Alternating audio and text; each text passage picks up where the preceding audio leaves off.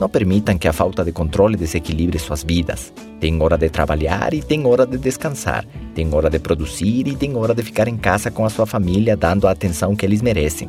A regra aqui é tempo de qualidade no trabalho e tempo em quantidade em casa. Você tem tudo sob controle. Esqueçam esse negócio do espontâneo. Pelo menos no negócio isso não funciona. Você deve controlar a sua agenda do ano todo e saber priorizar as atividades no seu negócio, assim como reservar parte na sua agenda para sua família. Onde você estará cada dia do ano? É uma boa pergunta. Essa é uma maneira de fazer. A outra maneira é qual? Começar o ano com os dedos cruzados e falar que seja o que Deus quiser. Deus te deu uma manual das instruções, mas te deu também liberdade justamente para que seja você que decida sobre sua conduta. Se sua decisão é ficar na pobreza, ele vai se desapontar porque ele te deu os recursos e talentos para que você prospere. Mas ele não vai interferir nisso.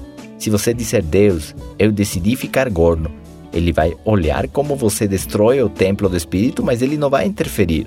Olha, Deus, eu decidi me tornar um líder bem-sucedido. Deus vai olhar as intenções do seu coração para ver se, desde essa plataforma de poder, influência e sucesso, você faz o que é correto aos seus olhos. Eu decidi dar tudo aos pobres. Pois bem, será uma decisão que beneficia a muitos e quem sabe te dê satisfações que o dinheiro não pode. Mas finalmente isso também será uma decisão sua. Sabe que eu quero pegar o meu carro e sair pela estrada rumo ao mar. E Deus vai olhar tudo acontecer, mas não é função dele mudar a lei da gravidade para evitar uma consequência lógica da sua conduta, dos seus próprios atos. Não é assim? Você diz, Deus, decidi me tornar sábio. E ele vai ficar feliz de você cumprir com um dos seus provérbios, sobretudo se você procurar a sabedoria que vem dele. Deus decidiu ter uma conta bancária com muitos milhões. De repente, ele poderia se perguntar: para quê?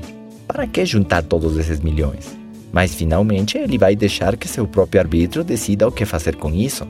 O problema não é Deus, e sim sua própria ignorância em compreender o seu propósito para sua vida.